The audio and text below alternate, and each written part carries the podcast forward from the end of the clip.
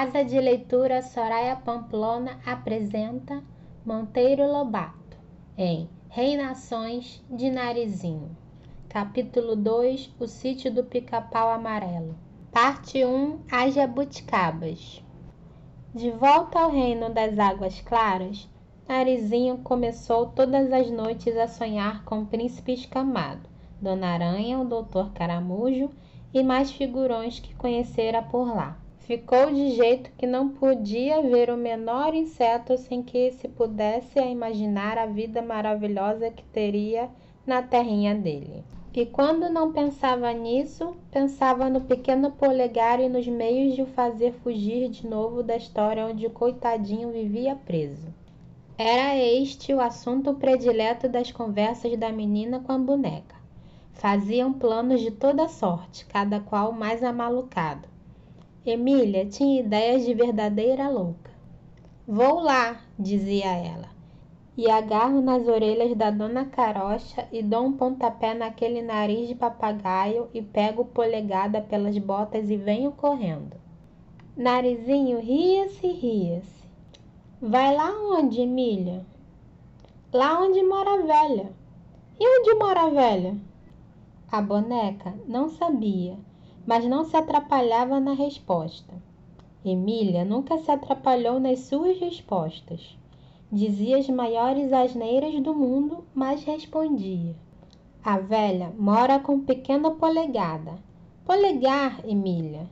Polegada. Era teimosa como ela só. Nunca disse doutor Caramujo. Era sempre doutor cara de coruja. E nunca quis dizer polegar era sempre polegada. Muito bem, concordou a menina. A velha mora com polegar e polegar mora com a velha. Mas onde moram os dois? Moram juntos. Narizinho ria-se, dizendo: Possa-se com uma diabinha destas. Dona Benta era outra que achava muita graça nas maluquices da boneca. Todas as noites punha-a no colo para lhe contar histórias, porque não havia no mundo quem gostasse mais de história do que a boneca. Vivia pedindo que lhe contassem a história de tudo, do tapete, do cuco, do armário. Quando soube que Pedrinho, o outro neto de Dona Benta, estava para vir passar uns tempos no sítio, pediu a história de Pedrinho. Pedrinho não tem história, respondeu Dona Benta rindo-se. É um menino de dez anos que nunca saiu da casa da minha filha Antonica e, portanto, nada fez ainda e nada conhece do mundo. Como há de ter história? Essa é boa, replicou a boneca. Aquele livro de capa vermelha da sua estante também nunca saiu de casa e, no entanto, tem mais de dez histórias dentro. Dona Benta voltou-se para a tia Anastácia. Esta Emília diz tanta asneira que é quase impossível conversar com ela. Chega a atrapalhar a gente. É porque é de pano, sinhá, explicou a preta, e de um paninho muito ordinário. Se eu imaginasse que ela ia aprender a falar, eu tinha feito ela de seda, ou pelo menos de um retalho daquele seu vestido de ir à missa.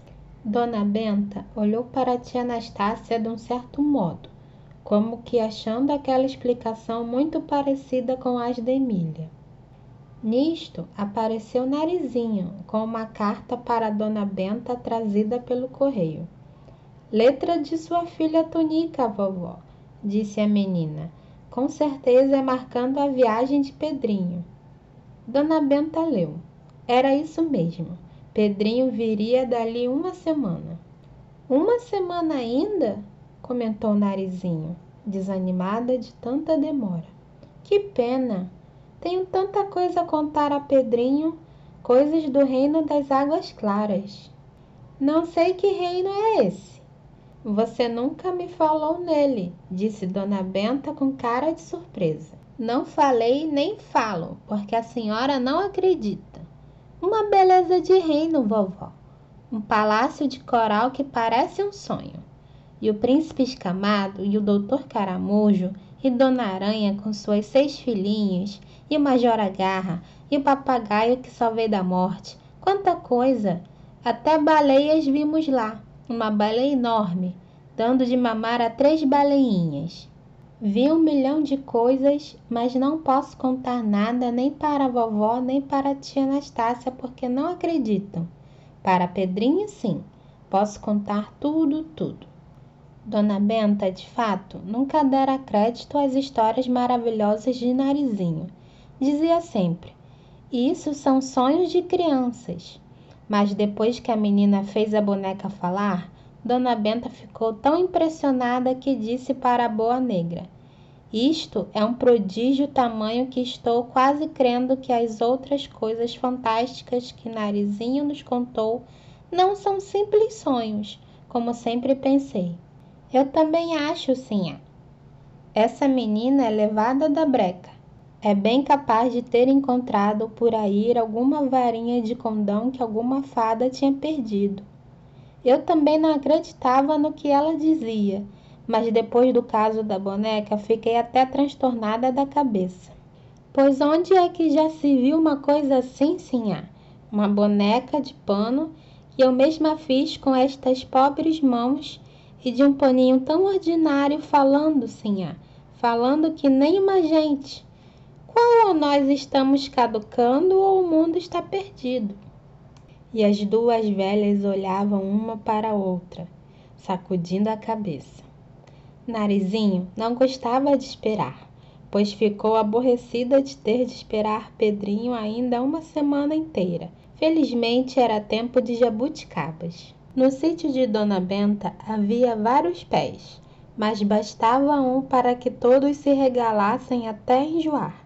Justamente naquela semana, as jabuticabas tinham chegado no ponto e a menina não fazia outra coisa senão chupar jabuticabas. Volta e meia trepava a árvore que nem uma macaquinha. Escolhia as mais bonitas, punha-as entre os dentes e troque. E depois do troque, uma engolidinha de caldo e pluf, caroço fora. E troque, pluf, troque, pluf. Já passava o dia inteiro na árvore. As jabuticabas tinham outros fregueses além da menina. Um deles era um leitão muito guloso que receberam o nome de Rabicó. Assim que via Narizinho trepar a árvore, Rabicó vinha correndo postar-se embaixo à espera dos caroços. Cada vez que soava lá em cima um tloque, seguido de um pluf, ouvia-se cá embaixo nhaque. O leitão abocanhando qualquer coisa, e a música da jabuticabeira era assim: tloque, pluf, nhaque, tloque, pluf, nhaque sanhaços também e abelhas e vespas.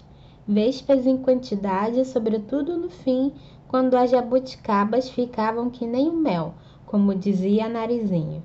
Escolhiam as melhores frutas, furavam-nas com ferrão, enfiavam meio corpo dentro e deixavam-se ficar muito quietinhas, sugando até caírem de bêbadas.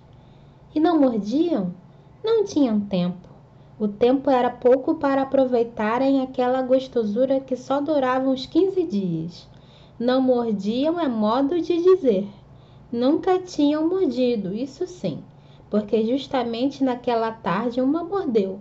Estava narizinho no seu galho, distraído em pensar na surpresa que teria o príncipe escamado se recebesse uma jabuticaba de presente quando levou à boca uma das tais furadinhas, com meia vespa dentro.